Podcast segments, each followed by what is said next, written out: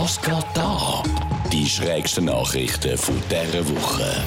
Der japanische Minister für Cybersicherheit hat noch nie einen Computer benutzt. Ja, da kann man jetzt den Kopf schütteln, aber ich bin mir ziemlich sicher, dass es keine sicherere Art gibt, mit Computer umzugehen, als sie gar nicht erst zu brauchen.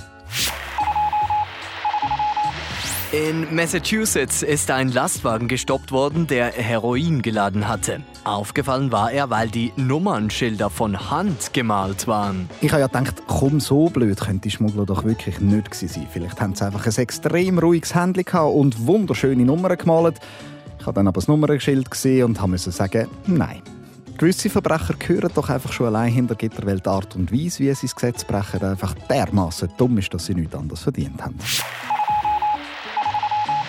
Eine schottische Polizistin hatte Verstärkung angefordert, weil sie von einer Drohne verfolgt worden sei. Das Objekt am Himmel stellte sich aber als der Planet Jupiter heraus. Gut, ich korrigiere mich. Nach meiner Logik von vorher bei den Verbrechern gehören in diesem Fall wohl auch gewisse Leute, die gar kein Verbrechen begangen haben, weggesperrt. Aber die gute Frau ist dann immerhin noch aufgeklärt worden, dass es sich schlicht um den grössten Planet von unserem Sonnensystem handelt, wo sie da verfolgt habe.